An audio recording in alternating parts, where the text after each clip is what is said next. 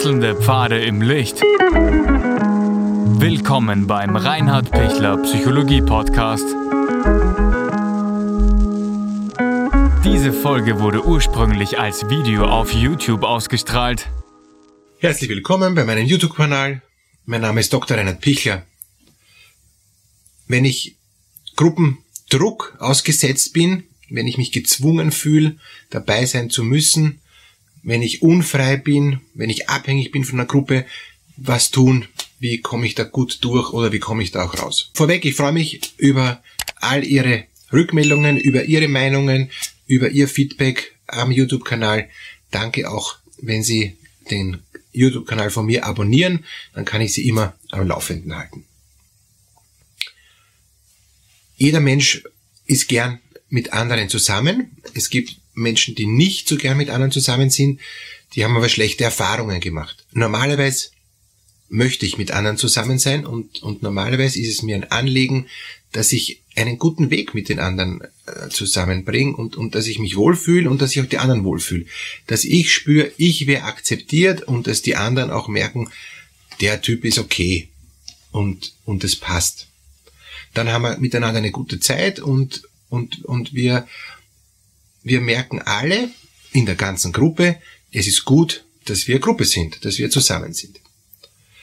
Also das ist der Idealzustand. Wenn euch das gelingt, wenn ihr das habt, super. Dann habt ihr gute Freunde, dann habt ihr gute Zeit miteinander und, und dann habt ihr wirklich auch einen, einen guten Selbstwert, weil ihr durch die Freunde, durch die Gruppe gestärkt werdet in, in eurer Art und Weise, wie ihr seid. Und es geht von Kindern über Jugendlichen, junge Erwachsenen bis hinauf ins, ins hohe Alter. Auch Pensionisten ähm, sind glücklich, wenn sie miteinander zusammen sind mit Menschen, wo man sich versteht, aber nicht, wo es nur darum geht, was Fahrt ist, sondern wo man sich eigentlich bereichert fühlt. Und das ist auch so ein wichtiges Thema. Eine Gruppe ist dazu da, dass man sich gegenseitig bereichert, gegenseitig stärkt und gegenseitig unterstützt. Das ist auch wieder von vom, von der Kindergartengruppe bis, bis zum Seniorenclub, kann man da wirklich auch sagen. Auch in, in einem Team, im, im Büro, auch in, ähm, in verschiedenen anderen Gruppen, wo man sich zusammentrifft, in, in Vereinen und so, ist immer dasselbe. Es geht immer, ähm, wir haben gemeinsame Interessen, wir bestärken uns gemeinsam und wir kommen gemeinsam mehr weiter, als was wir alleine schaffen würden. Ja? Wenn ich jetzt eine Skitour gehen will, na dann ist besser in der Gruppe zu gehen, weil da kennt sich der eine besser aus, der weiß den Weg besser, der andere kennt sich beim Material besser aus, der dritte kennt sich bei der Lawinenkunde besser aus. Also das ist super. Und, und alles, was passt, ähm, wunderbar, soll auch so bleiben, dann, dann ist es, dann ist es, glaube ich, ein Klima der Wertschätzung und dann ist es so, dass die anderen jeden akzeptieren und wenn einer schwächer ist, jetzt um wieder bei dem Skitourenbeispiel zu bleiben, wenn einer nicht so schnell mitkommt, dann wartet natürlich die Gruppe. Solange es verträglich ist, wenn, wenn der überhaupt nicht mehr mitkommt, wird man ihm sagen, du, das geht nicht, weil die ganze Gruppe leidet dann zu sehr. Es ist ein, es ist äh, ein gewisses Maß überschritten. Es ist die Grenze überschritten, was die Gruppe noch aushält. Du musst wieder umkehren. Und wenn er sich alleine nicht zurückfahren traut, dann muss halt jemand zweiter sich dann vielleicht noch ähm, dazugesellen, damit er sich traut, oder er wartet, bis jemand anderer kommt und fährt dann mit dem mit runter. Zum Beispiel, ja. Ähm, im, Im Kindergarten ist ganz gleich. Da spielen so viele Kinder miteinander zusammen, so lange bis es nicht mehr geht, weil sie die Konzentration verlieren und, und die Aufmerksamkeit verlieren und dann muss eben jemand außen eingreifen, um, um eben ähm, dann wieder eine gute Ordnung herzustellen. Das gleiche gibt's dann auch bei jungen ähm, Erwachsenen, bei Jugendlichen, wo es schon sehr darum geht, dass sie sich selbst äh, das regeln und, und auch hier braucht es hin und wieder ein Eingreifen, weil sonst vielleicht unangenehm sein kann für den einen oder anderen oder für die ganze Gruppe. Und im Job ist es dasselbe. In der Familie ist es dasselbe. Ähm, je größer die Familie ist, je mehr Kinder dann auch da sind, je unterschiedlich das Alter ist, desto mehr braucht es auch Rücksicht auf den anderen, ähm, damit sich alle wohlfühlen. Und wenn die Familie aufs Ganze schaut, nämlich dass sich alle wohlfühlen, geht's allen gut. So, das war jetzt mal der Idealzustand, den wir immer erreichen sollten. Leider Gottes ist es ganz oft nicht der Fall. Ja? Und, und zwar, es gibt immer drei Gründe, warum es nicht der Fall ist. Das eine ist, weil eine Person ähm, versucht, alle anderen zu dominieren und weil eine Person narzisstisch ähm, versucht, sich zum Leiter zu machen, sich herauszustellen und alle anderen zu zwingen, das zu tun, was, was diese Person will. Klassiker, in der Familie, narzisstischer Vater bestimmt über seine Frau und, und über alle Kinder. Das muss genauso sein, wie er sich's vorstellt, sonst macht er super schlechte Stimmung.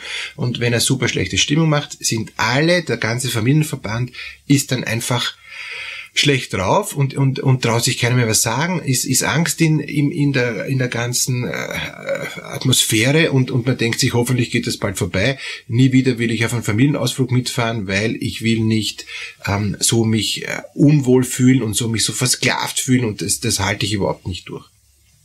Gut, das ist so der eine Punkt. Der zweite Punkt ist, ähm, wenn ich merke, es, es gibt Meinungsunterschiedenheiten und es bilden sich so Gruppen. Also die eine Gruppe gegen die andere Gruppe. Und, ähm, und, und das von mir aus teilt sich's oder zwei Drittel zu ein Drittel und, und es gibt so Parteiungen und, und dann kommt es zu einem Machtkampf. Und meistens bei, bei solchen Machtkämpfen gibt's dann einen, der vorne weg ist und der andere, der vorne weg ist. Da gibt's auch ein, ein rangdynamisches Modell ähm, von Raul Schindler, kann man auch googeln, ist sehr, sehr spannend, wo es immer einen Alpha gibt. Also es ist nicht ein Alpha-Tier, sondern im rangdynamischen Modell geht es darum, der Alpha ist der, der auch ganz positiv äh, auch, auch vorgibt, was gut ist und die Gruppe ist positiv motiviert und, und, und orientiert sich am Alpha. Und alle, die sich am Alpha orientieren, sind die Gammas. Ähm, und die Gammas, denen ist es recht, dass es einen Alpha gibt. Denen gefällt das auch. Und es ist nicht so, dass der Alpha Macht ausübt, sondern der Alpha gibt einfach vor und die Gammas unterstützen den Alpha, weil es für die, für die Gammas positiv ist und für den Alpha ist es jetzt keine große Aufgabe. Es kann sogar sein, dass der Alpha wieder zurückgeht äh, in die Gruppe der Gammas und es kommt ein neuer, ähm, der Gamma ist und wird dann zum neuen Alpha und, und weil sich der in dem Bereich besser auskennt und so ist die Gruppe sehr, sehr dynamisch. Ja? Es kann aber sein, dass ein Alpha sich herausbildet und es bildet sich als Gegenteil ein Omega heraus, also genau das Gegenteil, der versucht dann, der Omega, der Gegner, versucht dann eben die Gammas zu sich zu ziehen. Und dann gibt's eben erstmals einen Machtkampf, wo einige Gammas zum Alpha gehen und einige Gammas zum Omega gehen. Und dann gibt's einen Beta oft. Der Beta ist der Experte und der Experte kann dann sich zum Beispiel zum Omega schlagen und kann die, die Gammas überreden, dass es viel gescheiter ist, zum Omega zu gehen, weil es ist fachwissenschaftlich viel klüger oder das ist viel weniger gefährlich oder das ist viel lustiger oder so ähnlich. Also diese Beta-Funktion kann entweder den Omega unterstützen oder kann den Alpha unterstützen. Es kann auch zwei Betas geben. Der eine Beta unterstützt den Alpha und der andere Beta unterstützt den Omega. Und so hat man dann natürlich einen riesigen Machtkampf, wo dann dauernd diskutiert wird und wo ich mich dann überhaupt nicht mehr wohlfühle und wo ich mich dann auch nicht mehr auskenne, was mache ich jetzt eigentlich, wo gehöre ich jetzt hin, ähm, als einer, der in der Gruppe sich wohlfühlt. Und oft macht es dann Sinn, die Gruppen zu teilen, dass die eine Gruppe, die sich eh zu, zu dem Omega ähm, hingesellen will, die soll zum Omega gehen und die machen ihre eigenen Sachen und die, die beim Alpha bleiben, machen auch ihre eigenen Sachen. Und es kann dann gut sein, dass dann der Alpha wieder zu, zu ähm, Gamma wird und dass der Omega auch wieder zu Gamma wird. Die Betas treten nicht mehr in Erscheinung, weil es braucht keine Expertise mehr und es sind einfach, weil die Gruppe zu groß geworden ist, sind es zwei Gruppen wieder, die eine gute Gruppengröße haben. Gute Gruppengröße ist übrigens von vier bis zwölf Leuten. Ja. Viel mehr als zwölf Leute ist dann fast schon unüberschaubar. Auch im, im Management sagt man, mehr als zwölf Personen kann ich fast nicht führen weil ich den Überblick verliere und weil ich nicht in der Lage bin, so in die Detailtiefe zu gehen, wie es, wie es der, der brauchen würde, ähm, der, der einzelne Mitarbeiter. Daher ist zwölf schon eine sehr große Zahl. Und alles, was dann drüber ist, macht dann oft auch sogar auch Sinn, das dann zu teilen. Es ist nicht unbedingt schlecht beim rangdynamischen Modell, dass sich dann andere Leitungspersonen herausbilden ähm, aus dieser großen Gruppe und dass man es dann eben auch teilt. Wenn ich jetzt raus will aus einer Gruppe ähm, und nicht darf, weil ein Gruppendruck herrscht, weil irgendjemand eben beschließt, äh, das hat so zu sein, aber du bleibst da, ja, dann äh, ist die Frage, in was für einer Situation bin ich? Ja? Ähm, bin ich abhängig, äh, finanziell abhängig? Bin ich bin ich abhängig von der Erziehungsberechtigung ja, und kann eben deshalb nicht weg, weil ich ein, noch eben äh, minderjährig bin? Oder gibt es andere Gründe, warum ich nicht weg kann, ja, dann muss ich bleiben und dann muss ich mal überlegen, wie kann ich bleiben in einer Situation, die für mich sehr unangenehm ist, sehr unfreimachend ist, sehr, sehr stressbeladen ist. Und eine Möglichkeit ist immer, innerhalb der Gruppe mir ein, zwei, drei andere zu suchen, denen es genauso geht und ich mache dann für mich eine kleine Untergruppe, ähm, serviciere den den Chef, wenn er das will, oder den Vater oder was auch immer, und versuche, dass ich gut durchkomme, weil ich in Wirklichkeit in Ruhe gelassen wäre. Oft braucht er nur einige wenige Dinge, auf die wenigen Dinge muss ich ihm achten. Das ist beim Chef ganz oft so, der hat dann eh nicht den, den ähm, Blick in die, in die Details, der hat wenig Detailtiefe, hat nur den großen Überblick.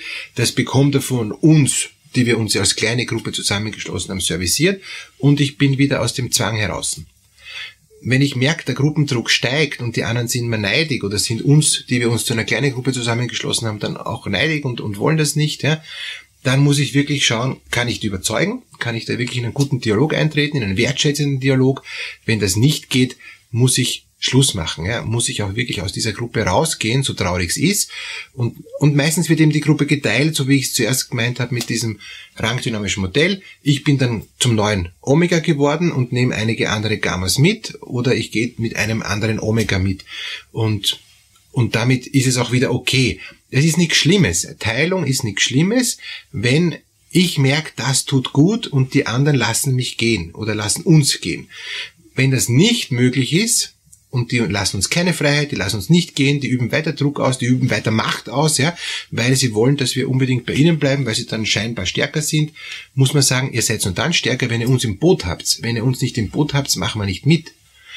Und das kann man auch so offen, ehrlich, wertschätzend sagen. Das heißt, der nächste Schritt ist zu sagen, ich bin immer dabei, wenn ihr, die ihr Druck ausübt, die ihr versucht zu manipulieren, die ihr versucht Dinge zu tun, die, die wir nicht wollen, innerlich hört, was wir wollen und innerlich auch auf uns eingeht, in einen echten, wertschätzenden Dialog, dann haben alle gewonnen.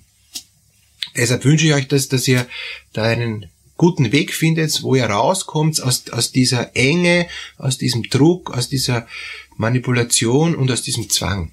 Wenn, sobald ihr das merkt, bitte sucht Wege raus. freue mich auch über alle eure Meinungen, über alle eure Erfahrungen, dass wir so auch ins Gespräch über ähm, den Kommentar kommen. Alles Gute.